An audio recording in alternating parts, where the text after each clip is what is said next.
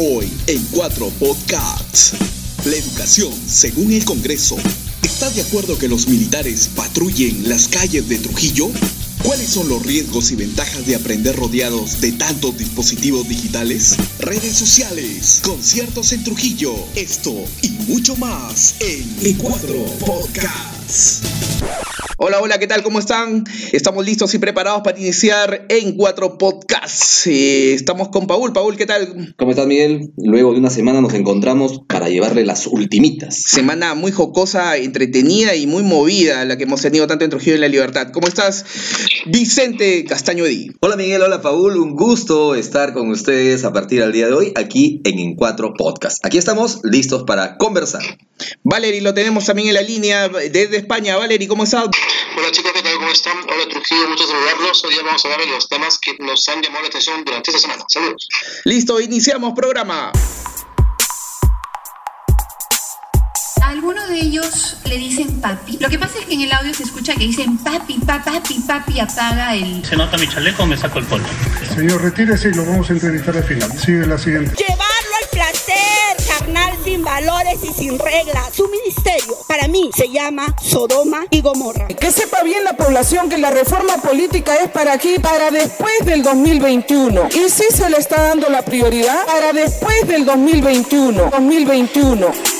Esta semana tuvimos pues la interpelación a la ministra eh, Flor Pablo Medina, la tercera, ¿no? la tercera eh, ministra de Educación interpelada por el este uh, Congreso de mayoría fujimorista y eh, estratégicamente acompañada por el aprismo. Ya censuraron a, a Saavedra, ¿no? Saavedra, que, Saavedra, que, es importante en el tema esto de, de, del Banco Interamericano de Desarrollo eh, y también iban a censurar a Marilu, Ma Martens. Marilu Martens, pero Vizcarra mandó a este, no, en este caso fue PPK, ¿no? Eh, no, fue Fernando Zavala, el jefe del gabinete ministerial. Sí. Pero, pero ojo, habría que aclarar aquí que. Hubo cuestión de confianza por sí, ella. a Marilu Martens no se la, no se la censuró. Le iban a censurar y obviamente eh, horas antes presentó su carta de renuncia, ¿no? Ajá, entonces digamos que presionó una, una cuestión de confianza ante el Congreso, esta fue rechazada y me parece que terminó. Esta en es la tercera, la tercera Interpelación. interpelación, Correcto. tercer intento. Exacto. Sin embargo, intento. Sin embargo, está cargado o ha estado cargado de muchas cosas.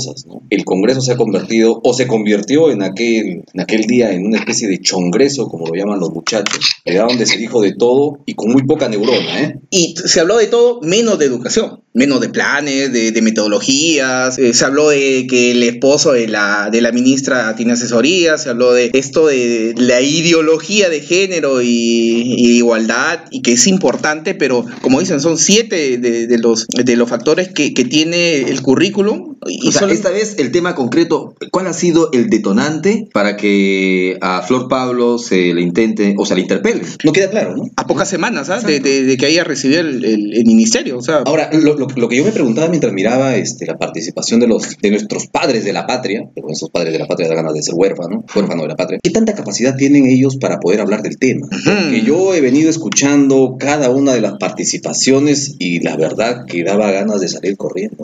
Exacto, o sea, lo que señala Paul es algo Sí. importantísimo. ¿Cómo puedes hablar de educación si tu nivel de educación está por debajo?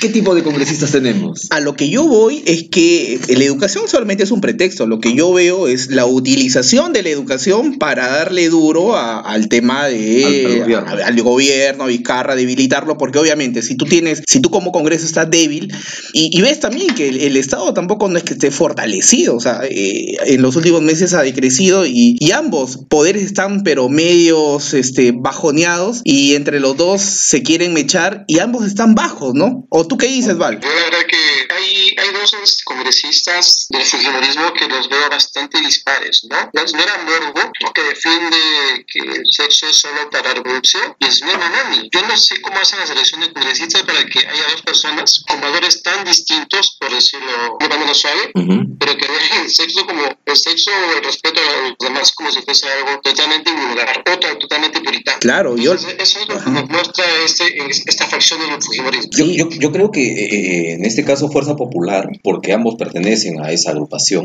hizo una buena selección para sus congresistas, pero metieron a los malos. Así, ¿no? Eh, Sí, me parece que funcionó al revés. Y Yo creo que la selección ha sido en cuestión de dinero. Vemos que este Mamani no es un. No hay otra explicación. No hay otra explicación, claro. Mamani tiene 4 millones, según él dice, como. Pero eh, la policía de investigación está, de, de delitos fiscales está viendo que tiene 27 millones, no, no 4 millones que declaró en su hoja de vida al ingresar al Congreso, sino dicho- le han dicho 27 que lo tiene millones. en casas. Y él ha dicho, no, no, no, no, no lo tengo en casa, lo tengo en propiedades.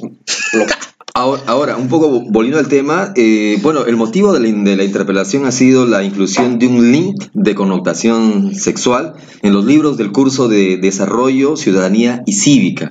Pero hay, hay que, hay que tener... eh, si, si- Tú que eres yo- yo- educador, Yo, he chequeado el link. Yo he chequeado el link. Vete cuando y- no más y. Sí, habla de... ¿Te lleva a Pornhub o a RedTube? No, no, pero Red chicos, to be. eh, por ejemplo, sí habla, habla del sexo grupal. Ajá. Habla del sexo grupal, o sea, bueno, ya, ok, dicen que hay que tener ap- apertura de mente, de pensamiento, pero imagínate un niño hablarle de sexo grupal, El Kama, eso, el eso Kama no es Sutra, orgía. el Kama Sutra queda como una cosa para niños. Claro, o sea, me pregunto, ¿pero eso no es orgía acaso? Podría ser, pero va a depender mucho del profesor que esté, te esté impartiendo eso. Hoy, ojo, eso es obviamente un, un material el cual el docente es el que imparte. Y otra cosa, o sea, importante. Pero yo lo veo difícil que un docente pueda justificar, oigan, hoy día, miren, pues se puede hacer sexo grupal, fulano, consultando y No, con hay, yo, yo diría, hay sexo grupal, hay sexo individual, hay sexo, hay zoofilia, hay, hay todo. O sea, yo, yo, bueno, yo, ojo, va a depender mucho a qué público o a qué chicos le das. Cuarto y quinto me parece interesante. Personalmente, yo he dado charlas a jóvenes de primer año este, acerca del embarazo adolescente, porque a mí me llamaron de un colegio diciéndome que había una chica de primer año que estaba embarazada. Pero ojo, pero es que tu discurso ha sido algo ya aceptado por la sociedad, es decir, eh, la forma de cómo... te hablo cómo hace ocho años, ¿ah? Claro, no, no, no está, no está mal, pero aquí el tema es que hablar de sexo grupal es algo novedoso y es polémico. Y, y el hecho No. es que va a escolares. Ahora, Exacto. ¿Ustedes recuerdan su etapa escolar? Yo por lo menos recuerdo que nos hablaban simplemente de los órganos reproductores, Sí, pero claro. nunca ahondaron más en este tipo de situaciones, por lo menos en mi colegio nunca hablaron de aquello. Exactamente. Eh, sin embargo, ahora se pretende, eh, pero esto va más allá de, de lo que pueda indicar el- los textos o algo que mande el Ministerio de Educación, porque el profesor va a tener que capacitarse de alguna manera para poder llevar a cabo estos temas sin que signifique que está hablándoles este, de una práctica que pueden ellos ejecutar libremente. O sea, es todo un, un- un tema, ¿no? Sí, porque no, o sea, si se implementa así, sin razonarlo mucho, depende qué tipo de profesor también tenemos al frente. Sí. Puede ser un profesor que tenga esa predisposición porque está mirando a las alumnitas con otros ojos, a las colegialas. Un libidinoso. Claro. Uy, es- O- o- yo conozco unos, unos O, puede, esos. o puede ser un profesor de repente demasiado conservador, ¿no? Así es. Y se va a caer de espaldas. Como la congresista Tamara Limpón. Ah, la de Fuerza Popular, ¿no? La que dijo que era Val. Gomorra. Tú, tú piensas que esto de acá está siendo, me imagino, utilizado, pero también vemos que estamos también representados porque hay posturas y posturas, ¿no? Hay gente que cree lo que cree la, la congresista esta de Fuerza Popular, ¿no? ¿No vale? Hay, si hay una voz que se nos, nos está incorporando al debate, es precisamente la voz de los estudiantes y de los jóvenes. Yo creo que si comenzamos, comenzamos a preguntar cómo es la actividad sexual de los adolescentes, cómo se desarrolla, qué actividades o, o qué sucede cuando hablan sobre sexo, creo que nos llevaríamos, llevaríamos muchas, muchas sorpresas. Sí, Muchas sorpresas. obvio, sí. En España hoy día precisamente se ve una información en la que chicos de 11, 12, 13 años eh, están realizando videos pornográficos y los están compartiendo entre los amigos. Ujú. Estamos hablando de, de adolescentes que no llegan a los 15 años y que ya están desarrollando ese, ese tipo de acciones. ¿no? Salió ya en las noticias. Entonces, hablan los padres, hablan los progresistas, hablan los- la gente de la calle, pero, pero es que se le ha preguntado a los estudiantes eh, cómo se va a poder para saber qué es lo que necesitan saber sobre la sexualidad. ¿Alguien lo ha hecho? Me parece que hasta ahora nadie. Sí, me, pare- me parece muy importante lo que dice Eduardo porque nadie toma en realidad al, al, digamos, al usuario final o a la persona que en sí va a recaer todas estas políticas y cosas que debate nuestro queridísimo Congreso y, ¿no? Esto parece, esto parece chiste infantil en donde el padre se acerca al hijo y le dice, hijo, vamos a hablar de sexo. Y el hijo le contesta, ya papá, ¿qué quieres saber? Y no, y es la verdad, eh, eh, hay estudios del 2007 de la, de la Universidad Cayetano Heredia que habla que la mayoría del se- 70 al 75% de jóvenes eh, descubre lo que es sexualidad, el sexo, todo a, tra- a través de redes y, el internet. Así que bueno, muchachos, importante aporte de Val que habla de que nadie le pregunta a los chicos, ¿no? Obviamente, a ver, me gustaría que, le- que a Tamara Arimo- Arimborgo y, la gente de Fuerza Popular y, y todo este colectivo de con mis hijos no te metas y padres, este, ¿no? Vayan y les pregunten a ellos eh, realmente cómo es que quieren recibir una clase de educación sexual. Y, y bueno, y que el Congreso no utilice a la educación como un escudo, como una escopeta, como una, como una pistola para pechar también al Estado. Y el Estado, bueno, también le va y le responde y esto nunca va a acabar, ¿no? Exacto. Y la reforma del Estado, eh, reforma electoral, reforma política, reforma económica, nada. O sea, Luz Salgado dice que todavía es para el 2021 y este, hay muchos sectores que dicen que esto no es así. Esto se puede ir paulatinamente implementando. Así que vamos cerrando este bloque, vamos con algo importante y regresamos con la- las cosas locales, ¿no? Venimos entonces. La militarización de Trujillo. Uy, uy, uy, esto sí va a estar picante. Pausa, regresamos. Volvemos. No, se puso Arnel nada más y subió sin línea de vida. Responsabilidad en la realidad es del, del local. Esta violencia que ha recrudecido en estos cuatro meses, 40 homicidios en lo que va, solamente en Trujillo. Creo que es una cifra alarmante y si el gobierno no, no se preocupa, ahí está el Congreso. No, no hemos logrado nada, nada.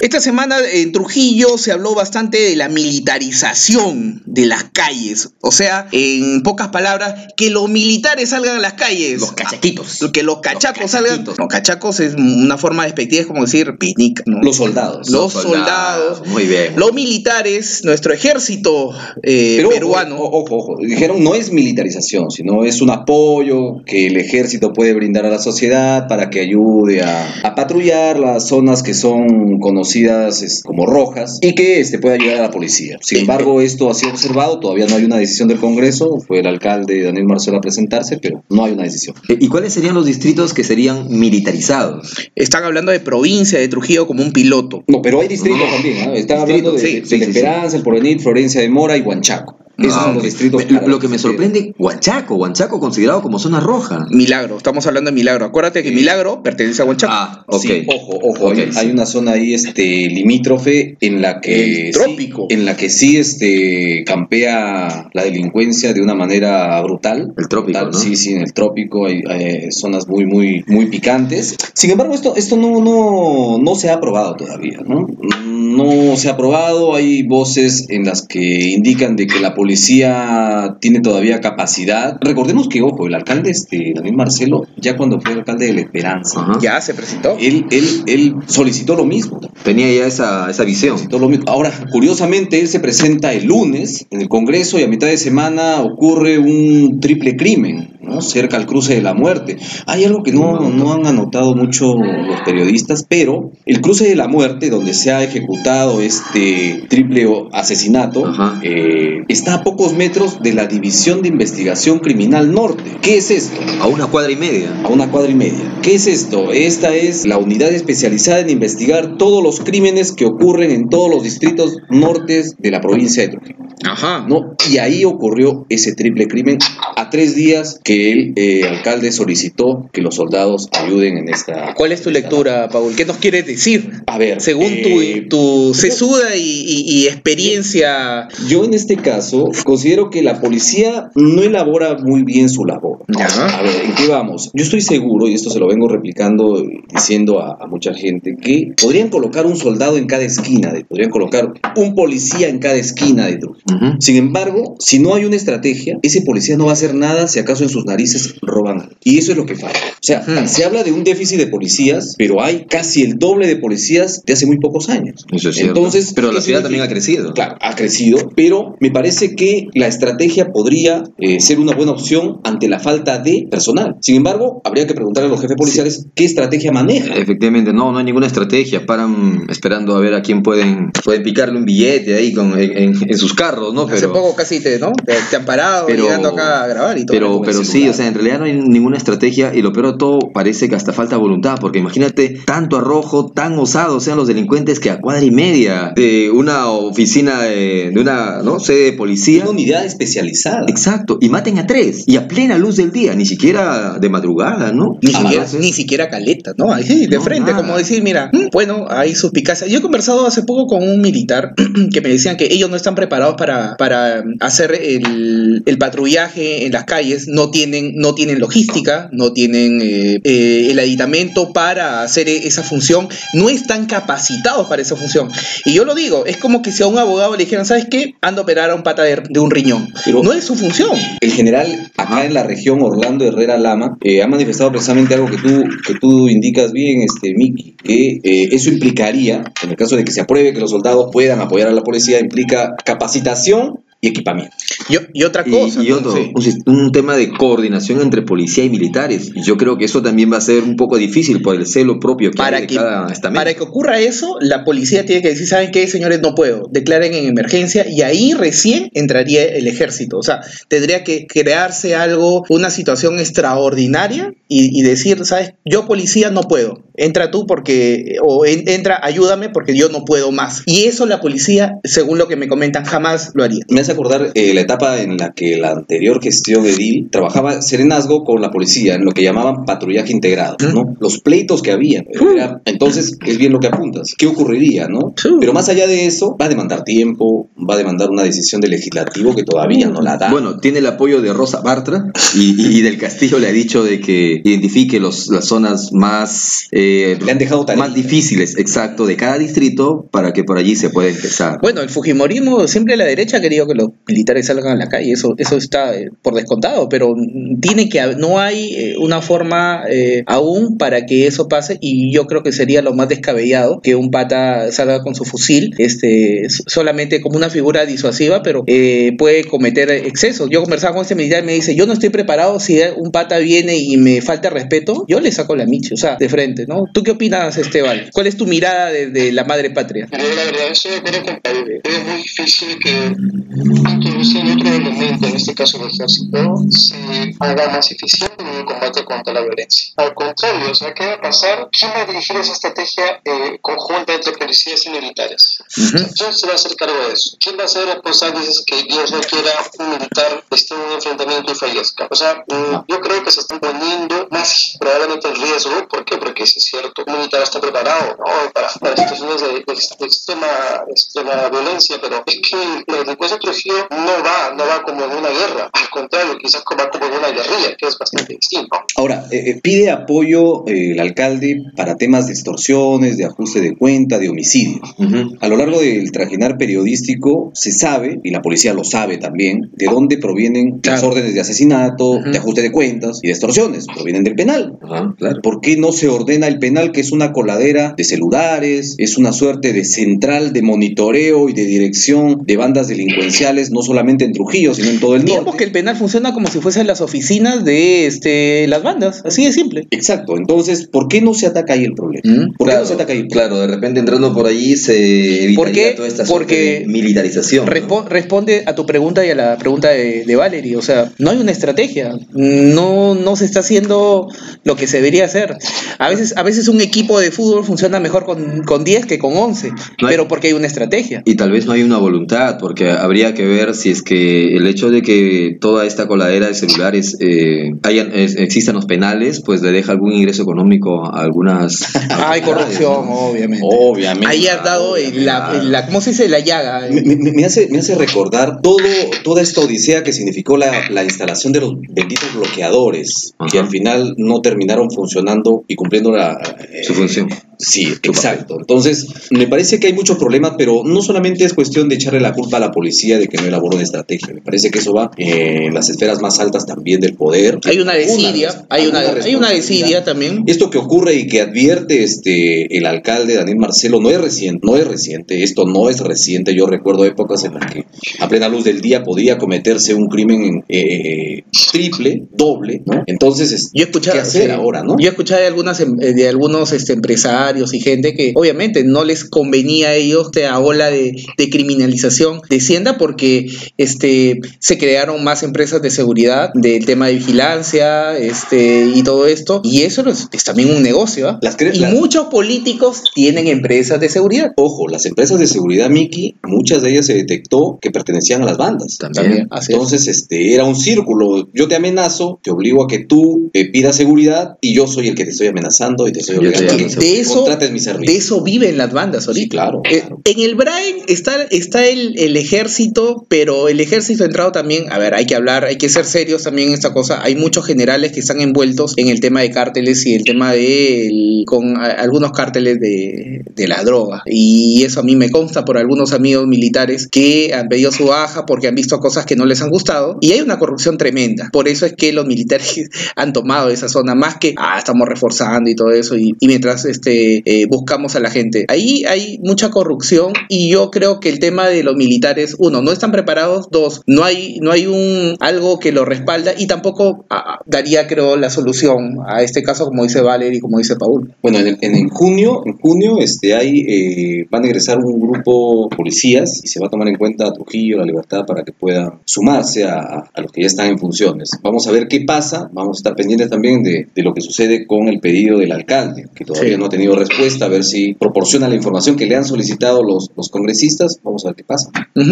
Vamos a ver, entonces. Hay otro, hay otro tema eh, que hace un mes aproximadamente sucedió que eh, en esta empresa de entretenimiento ecuatoriana de, de capitales ingleses llamada Mr. Joy, una chica se tiró, ¿no? Este, digamos, desde un juego eh, que no le brindó las garantías y obviamente tuvo eh, un desenlace fatal, ¿no? Con ella, Paul. ¿Tú qué, cuáles son las últimas? Atención, por favor, prendan grabadora y graben este, nuestros amigos de, de la prensa local. Paul, ¿cuál es lo último? La joven, eh, que se llama Pamela Ángeles Huertas, Ariana Pamela Ángeles Huertas, eh, ya fue dada de alta. Ah, no te Ya creo. fue dada de alta, sí, estuvo en la clínica San Pablo exactamente un mes y dos días.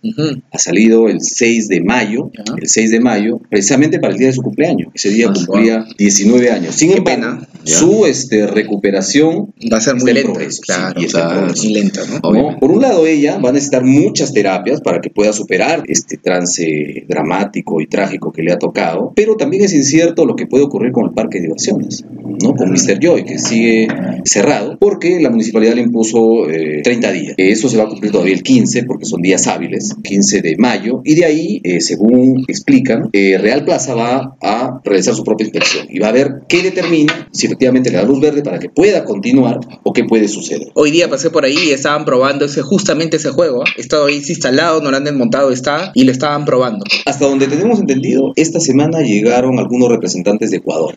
Ya. Han llegado algunos representantes, no De han- la firma, no obviamente. han proporcionado alguna declaración oficial o información oficial. Sin embargo, no se sabe qué puede ocurrir ahí. Si el juego llamado Salto al Vacío va a continuar, va a seguir, si lo van a desmontar, si puede abrir nuevamente Mr. Joy. Todavía no hay un informe de parte de la municipalidad. Esperemos que cuando se cumpla el plazo lo haya. Y cuando ejecute también este Real Plaza, también puedan informar qué es lo que han determinado y ver, ¿no? Esto se mantiene todavía en stand-by. Mientras tanto, Ariana ya está con su familia. Esperemos pronto pueda reincorporarse a sus clases. Ella estudiaba administración en la UPN. Ujú. Dramático lo que ocurrió. Y habría que ver también el impacto social que pueda tener esto cuando, si se da el caso, abre las puertas Mr. Joy. Que es lo más probable, que es lo más probable y hemos visto algunos, algunas tragedias de este tipo y bueno, meses después revierto, ¿no? Este, el parque de diversión o empresa. Y bueno, así terminamos ya nuestro tercer blog. Empezamos eh, con algo muy importante, así que pausa, volvemos. Sus niños ya están explorando en el Internet, ya están haciéndose preguntas y descubriendo su propio cuerpo, por supuesto.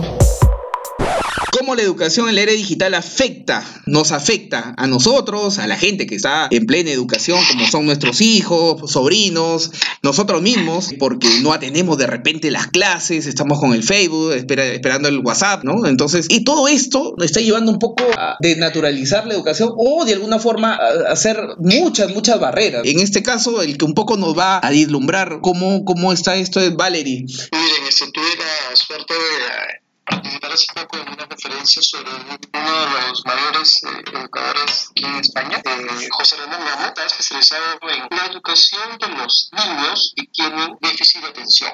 ¿Qué pasa? Que se está haciendo mucho, mucho ahora es estudiar el cerebro, el cerebro de las personas, de los estudiantes, del ser humano, para conocer qué está pasando. ¿Qué está pasando? Vamos a ver, por tu cabeza. Ajá. ¿Qué está pasando en nuestro cerebro ahora en el que no solo interactuamos con personas, sino para interactuar con otras personas que están más Usamos móviles, usamos la tablet y tenemos la oportunidad de llegar a un contenido que antes no podíamos llegar. Ahora Hay más información. Ahí sí, ahora tenemos este, un exceso de información, ¿no? Estamos saturados de información. Ahora el problema no es que no podamos llegar a tener acceso, sino que es que quién nos ayuda a elegir la información que vale la pena para lo que necesitamos. Al, digamos que estamos infoxicados. Exactamente, ese es el término, infoxicación. Eh, probablemente el 60-70% de la información que hay en Internet no sirva, probablemente sea incluso hasta de más, ¿no? Y nada más cuando redes sociales, pues, desde cualquier rumor que se, que se riega por redes sociales, por Internet, Alan vive. la gente lo, lo toma como verdad y se acaba crucificando a una persona a veces sin, sin, cosas, sin ninguna prueba, ¿no? Sí, sí, sí. Entonces, el móvil, el celular, la tablet es lo único que calma a mis hijos y a mis hijas. Es lo único, sí. A veces sí, ¿ah? Sí. Entonces, ¿cuál es la diferencia? El uso. Y hay estudios que demuestran que, obviamente, eh, aprender a través de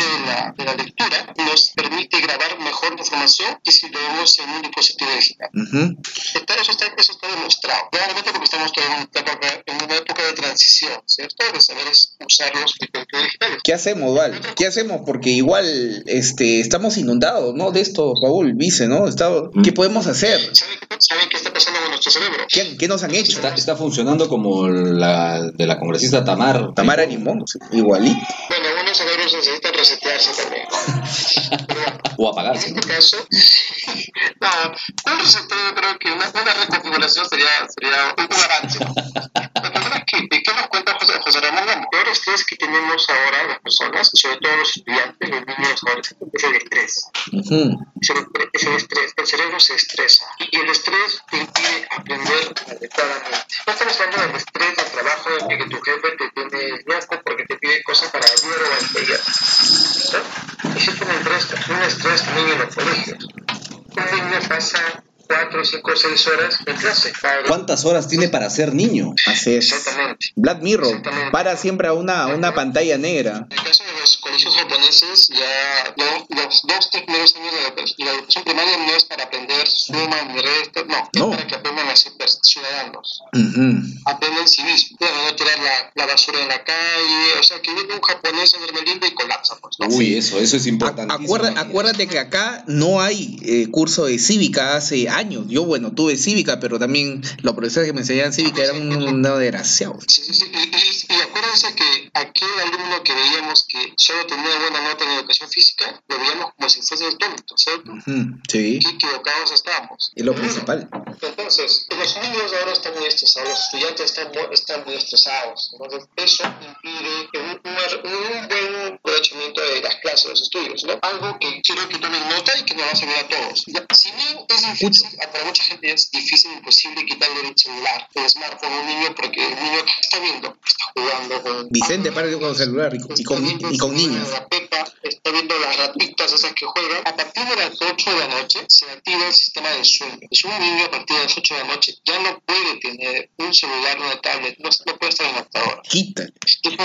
A ver, quítale, pues, quítale. Para ver el- sin que te hagan un hasta que berrinche. te hace el berrinche de su vida. Aquí Fabricio nada más. Antes de darle la tablet o el celular a tu hijo, dile, te lo voy a prestar 15 minutos. ¿De acuerdo? Bueno, Fijarle horas, digamos que ir programándole su cerebrito que ya lo tenga claro, ¿no? Claro, re- reordenar. La, la receta que hagamos es la siguiente. Todo el tiempo que tienes este, para hacer las labores de entretenimiento de tu día, la tercera parte de esa, de esa tajada puede ser para videojuegos. Ujú. Entonces, date cuenta que de todo día un adolescente tiene tres horas para entretenimiento. Esas Ya. tres horas, una puede ser lectura, otra puede ser deporte, y una hora tiene que ser, puede ser para videojuegos. No Ah. todas las tres horas de videojuego. ¿Por qué? Porque el videojuego genera mucho, mucha satisfacción con poco esfuerzo. Ujú. Adicción también. ¿Y, Claro. ¿qué, no- ¿Y qué se relaciona con eso? A las drogas. Ya. Las drogas son poco de esfuerzo y mucha satisfacción. Entonces ya saben, ¿no? Está bien, perfecto, los niños no pueden tenerlos alejados, los adolescentes no pueden estar sin jugar, pero distinguir las horas. Es el hermano digital, ¿no? Sí, es un mensaje a la Un conciencia. mensaje a la conciencia, ¿sí o no, hermano Chente? Cuéntenos. Bueno, sí, este, interesante la observación de Valerie. Yo podría contar algo también respecto a, a estos temas novedosos, las tablets, los celulares, pues son una herramienta, ¿no? Son una, son, una, son una tecnología, una herramienta. Pero ojo que la tecnología puede estar para el servicio positivo, para el desarrollo de la sociedad, o en este caso para distraerlos o generar esas adicciones que nos comentaba Valerie, ¿no? Entonces, importantísimo. Es una droga. Sí, pero muchas veces los padres de familia cometen el error de que los hijos fastidian, toma la tablet. El facilismo, pues, sí, ¿no? y, ya está, y, y con eso ya no me fastidies. Pero Sí. el peor error que podemos cometer. El peor error, ¿por qué? Ya te quiero ver cuando seas padre. Porque precisamente, si les damos una herramienta, en este caso una tecnología, hay que enseñarlos, y como decía muy bien Valerie, Hay que pro- reprogramar o hay que programarlos. enseñarles, hay este que enseñarles a utilizarlo, por un lado, ¿para qué lo utilizan? por el otro Y, y dos, eh, lo- lo- los usos, bueno, ¿para qué lo utilizan? ¿Qué tipo de contenidos este, El buen indagan? uso, digamos, ¿no? Exacto, y qué uso le dan. ¿no? Así es. Muy interesante este bloque. Bueno, ya sabe la gente que, que estuvo atenta que hay que programar y reprogramar el cerebro de nuestros eh, educandos, ¿no? ¿no? De, de los pequeños que están en casa y también nosotros, ¿no? Toda la población. Pausa. ¿ah? Vamos a algo importante. Regresamos. Les habla Daddy Yank, Trujillo, Perú. We ready. Igual. ¿Te has puesto a pensar que todos los días eres un contaminante serio? O sea, contaminas el ambiente, Un agente contaminante. eres una basura. Sí, porque, oye, No, tampoco, mira, tampoco. eh, alguien me decía, ¿no? Una persona más en el, en, en el planeta eh, es eh, un contaminante más. O sea, estamos eh, contaminando todos los días. yo no recuerdo Y en proporciones alarmantes. y ojo que ahora estamos, eh, somos fabricantes de basura eh, todos los días y más. O sea, ha incrementado eh, por persona el metro cuadrado de... Hay una frase ¿no? que dice, el mundo está cada día más contaminado que ayer. Sí. Es que imagínate, todos los días, todas las ciudades del planeta arrojan residuos sólidos al mar. Ajá. Imagínate la basura que produces en tu casa. Imagínate la basura que se produce en tu cuadra, en tu barrio, en tu ciudad. Imagínate Trujillo, toda la basura que bota al mar. Imagínate Lima, que es 20 veces más grande que Trujillo. Imagínate México, que es 20 veces más grande que Lima. O imagínate la China, que tiene mil millones de O personas. sea, el 70% ya no es agua, sino el 70% del planeta es basura. No, imagínate, se, se, se arman continentes de plástico. Exacto. Entonces, sí, los índices de contaminación en el planeta son alarmantes. Y esto lo que preocupa es porque altera el ecosistema. Si se altera el ecosistema, eso a la larga también nos cae a nosotros. Paul acaba de mencionar los continentes de plástico. Hay dos. Uno que está a la altura de Estados Unidos, California me parece, con Japón, y otro que está entre Perú y Chile. Podría sonar como algo que es gracioso, pero en realidad debería ser preocupante. Es preocupante. El que está en Estados Unidos, el dato es que en dimensión, en extensión, es, Es tan igual como- Australia. Wow. Imagínate, Australia. Por eso le llaman el séptimo continente del mundo, el, el continente artificial de plástico. Y el mar siempre que vamos, es que lo que pasa es que las corrientes marinas de todos lados van viajando, van viajando y depositan, en este caso, los plásticos en un solo lugar. ¿no? Los lugares que hemos mencionado.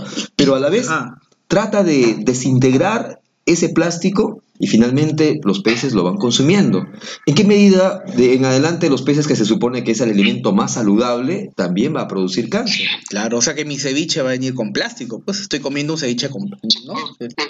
Sí, dale, dale, Val. ¿Saben cuáles son las empresas multinacionales que más contaminan? en- Hay tres. Coca-Cola, Pepsi y Nestlé. Uy, con Esas son las multinacionales que más contaminan los Y ya hay que ponerle entonces a estos continentes los nombres de, de estas multinacionales, ¿no? Claro, hay que Sí, bautizarlos. muchachos. Y eso afecta a, bueno, a todo el sistema marino, asiste, a- aumenta, afecta a la cadena alimenticia también, nosotros somos parte de ella.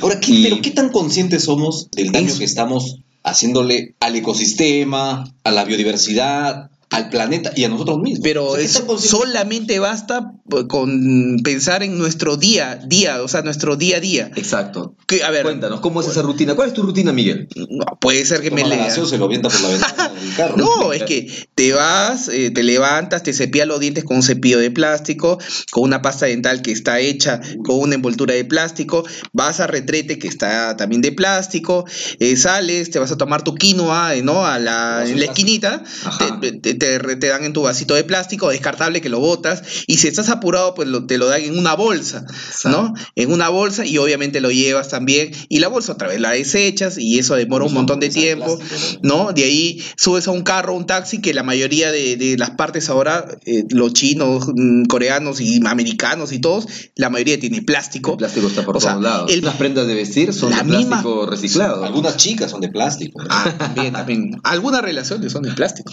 Este, entonces, el plástico lo tenemos en todos lados, ¿no? O sea, este, la botella que ahorita tenemos acá de agua, De agua. de agua, de agua, favor, de agua, está hecha de plástico, ¿no? Este, Tu celular. mi celular tu está iPhone, en tu iPhone, es de plástico. es de plástico. Así es. Tu, Eh, pero bueno. tus eh, intenciones son de plástico. Sí, también. El, el- nuestro país, un poco pensando en, en esta corriente de ir eh, concientizando a la población acerca del uso de plástico, hace poco, el año pasado, aprobó la ley de, de plásticos en nuestro país. Las Pero- cañitas, ¿no? Sí, pero esta ley está orientada puntualmente a aquellos productos que tienen muy poco tiempo de vida útil y su degradación, pues, o sea, para que formen parte, eh, se desintegren en la naturaleza, es la más larga, ¿no? 100 años, 1000 años. Puntualmente apunta a las bolsas de plástico, las cañitas de plástico, Los tuppers, ¿no? eh, los tuppers. Y si te das cuenta, pues en los supermercados o en la tienda, cualquier tienda, por cualquier cosita, te dan tu bolsa de plástico. Entonces, ya sabes, en la próxima campaña 2021, no aceites tuppers, nada de tuppers. De, de repente retornar a algunas prácticas donde no todo era tan descartable y el resultado Yo era recuerdo, yo recuerdo que mi, papá más- hacía anteriormente, este, hace, que te digo, 20, 30 años, mi papá hacía este, estas bolsas de marroquín, y esas bolsas para hacer el mercado. Y, y cuando tú, eh, nadie se, se acuerda cuando botaba la basura, ¿no? De yute. Cuando, cuando uno no se acuerda cuando botaba la basura, ¿no? Acuérdense, tenías tu caja Eh. para botar la basura. Y es más, cuando el, no, el, el pata se llevaba tu caja, tu, tu caja de cartón, Tu lata, tu lata. tu lata, lata. tu lata, ibas corriendo, oye mi lata, oye mi cartón, al, al pata del, del basurero, ¿no? Exacto. No habían bolsas o, o sea, en la o vida. habían esos O costalillos. sea, sí había, pero no, no había. Los costalillos. Los costalillos. Claro, lo botaban ahí todo y te entregaban tu costalillo, te entregaban tu lata, te entregaban tu cartón. Es Claro, decir, corrías tres cuadras para Ah, recuperar sí. la. es decir, el plástico aparentemente, aparentemente nos da comodidad porque es práctico. Es práctico, Pero- pero, pero nos está matando. Sí, exacto. es que si no reciclamos, volvemos a utilizar esos productos, esas latas, esos, esos cartones, esos plásticos, si no se llevan los productos orgánicos a otro lugar, entonces este, que la la verdad que estamos acabando con el mundo. O sea, y quien tenga hijos, que tenga sobrinos, ¿qué va a pasar con las generaciones que vienen? Ya no será el mismo. Y ahora cambiando un poco de tema, porque estamos en miscelánea, así que mm, casi recreo de, de Encuentro Podcasts. En Claro. Trujillo, a ver, ¿qué artista de renombre ha venido a Trujillo y, y ha llenado el concierto? ¿Es una buena plaza Trujillo para los conciertos, Paul? Tú que hace poco has estado Es- en el de Fito Páez. Es increíble. eh, no fui al concierto de Fito Páez. ¿No? Me hubiera gustado. Ah, Yo estuve hace algunos años en el concierto de, que Fito Páez le ofreció en, en la explanada de un centro comercial muy conocido Ajá. con toda su banda, pero en esta ocasión hizo algo muy especial. Sí. Hizo un, un concierto eh, de solo piano que, según, según comentarios, ha sido muy, muy, muy bueno. A mí me hubiera gustado ir, pero Pero, no, no pude asistir. Este, eh, sin embargo, eh, se ha abierto como que una brecha que permite que artistas, no solo eh, internacionales, sino nacionales, vengan. Y de pronto el público está reaccionando, está llenando las salas. Hace poco estuvo Amén también, a ese sí fui, y un concierto muy bueno, con, con, con dos funciones eh, ¿Repletas? llenas, llenas, Ah, con llenas. dos funciones llenas. Es otro público al que va. Yo me Sí. refiero un poco más a conciertos de artistas renombrados. No te hablo, pues, este, puede ser de horror, todo lo que fuese. Chabelo también. No hay, digamos, una cultura acá en, en- en Trujillo, estoy hablando, no es una buena plaza para conciertos. Y eso creo que tú también lo sabes, Vicente, ¿no?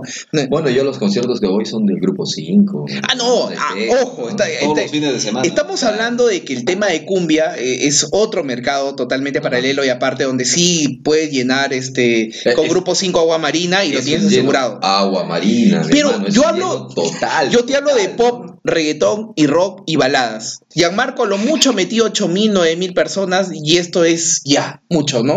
Tiene que ver mucho con la tendencia de gustos de la gente también, pues. Date cuenta que Trujillo es, es tropical.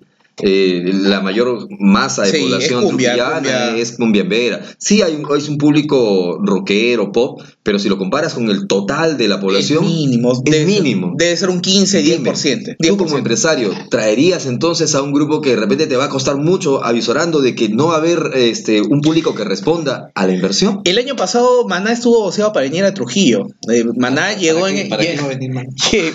Maná y en el 2000. Maná me trae recuerdos, oye, ¿qué en, tienes? el, en el 92 llegó al estadio Mansiche. Claro, ya. no. Yo lo escuché de afuerita. Yo también lo escuché de afuera. Era un, era un pequeño del, ¿no? De, de- de- de- del colegio Raimondi lo escuché. Bueno, en fin. Claro. Ya está, ya no hay. Este, pero no hay. no- ¿Cuáles son las mejores plazas? Es Lima y la siguiente es Arequipa. La tercera es, es Trujillo, pero ya no llegan. Mar Anthony, Miriam Hernández. Si, se- si viene Luis Miguel, va a Arequipa seguramente. Es que Arequipa es más, eh, tiene más influencia de pop rock que Trujillo. Nosotros tenemos toda la influencia del norte, pues Tumbes, Piura, Chiclayo, donde la cumbia, los grupos más fuertes de cumbia, ¿dónde están? En el norte del Perú. ¿Qué son? Eh, Son Grupo 5, Aguamarina, Hermanos Yaipen, Armonía 10, Los Villacorta. los Villacorta, Los los, hermanos Mechacorta. Silva. ¿no? Toño Centella. No, Toño Centella es de- del centro. Lo que pasa es que, así como la cumbia iba invadiendo todo lo que es el, el Perú, en el resto del mundo, no, no solamente en este lado, pero en el mundo, sí está invadiendo y, y parece, este, parece que se va a quedar, ¿verdad? Porque me acuerdo cuando se empezó el reggaetón era solamente una cosa. No. Pero es que, ¿Quién? ¿El hagan reggaetón? la prueba ustedes, hagan la prueba ustedes, escuchen la BBC. Ajá. La BBC tiene como 10 radios, las más importantes son las cuatro primeras. Ujú. Pero pueden escuchar a Maluma por ahí. Sí, Maluma, eh, eh, el tema, el tema reggaetón latino y todo lo que tú quieras invadió, eh, ha invadido Europa terriblemente. ¿ah?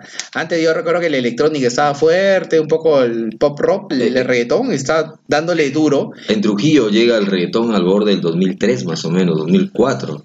Mira cuánto tiempo ya ha pasado como jugando. Daddy Yankee el otro, el otro día leí un poco de... Recuerdo, Sí. la primera este, Daddy Yankee tiene- emisora fue 96 en poner reggaetón. Daddy Yankee tiene 43 años. Y las nuevas generaciones, esos chiquillos que, que cantan un medio raro, el conejo malo que le dicen, tiene 25. Y, y él dice, yo cuando era chiquillo, yo cuando estaba en la primaria, Daddy Yankee era el, el máster. Y ahora están de igual igual. Mira Sale cuánto tiempo ha pasado.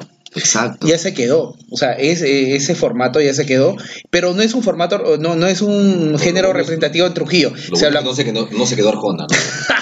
Daddy Yankee vino, lo trajo, recuerdo, Richard Acuña, este, hace algunos años. Y ¿En no, llenó. ¿En serio? No llenó, No, no claro, llenó, no. Y Cuatro mil personas a las justas. Yo fui al concierto de Daddy. Y, y- ¿En serio? y de las cuatro mil, mil, eran este, regalos, de- dentro de los cuales estabas tú, ¿no? Eh, Efectivamente. sí, efectivamente.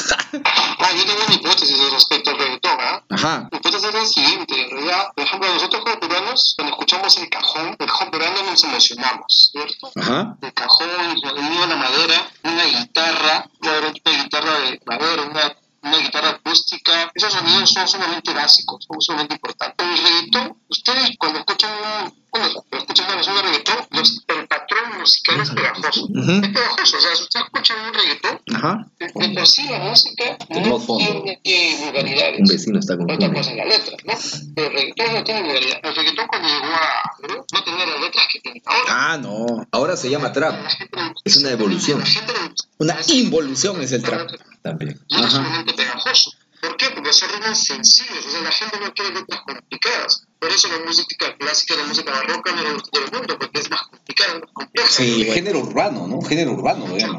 El género urbano vino y se quedó. Sí. Habría que acotar algo. El reggaetón no dice nada, pero cuando dice qué tipo de discursos desarrolla, Bueno, ¿no? yo, yo, yo leí un chiste en Twitter, dice que al reggaetón, al trap le quitas este, la música y queda una declaración ante la fiscalía, ¿no? Ah, Sí, exactamente. Una, una, una, amenaza de violación.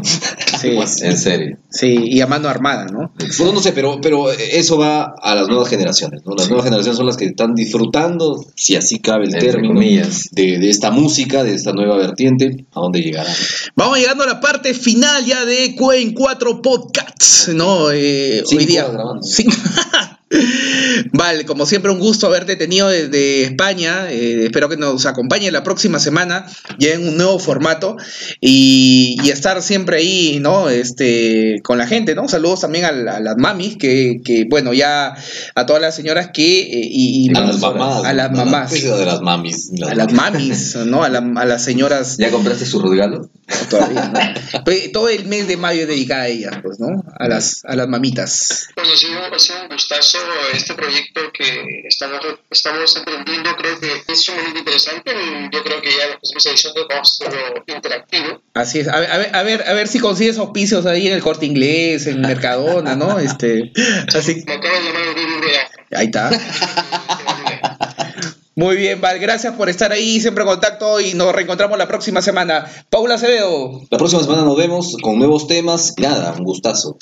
Listo, Vicente Canceño ahí. Bueno, espera, eh, eh, veremos qué sucede esta semana. Ojalá que no sean cosas que nos pongan tristes, pero la otra semana, de todas maneras. Se viene, ¿no? Lo de Susana Villarán y bueno, ya la preventiva y varias cosas más interesantes en el país. Nunca vamos a estar, de hecho, nada aburridos. Vamos entonces cerrando el programa. Gracias por estar ahí y siempre escuchándonos en Spotify y también en el estreno en, en orbitaradio.com.p. Nos vemos. Chau, cuídense.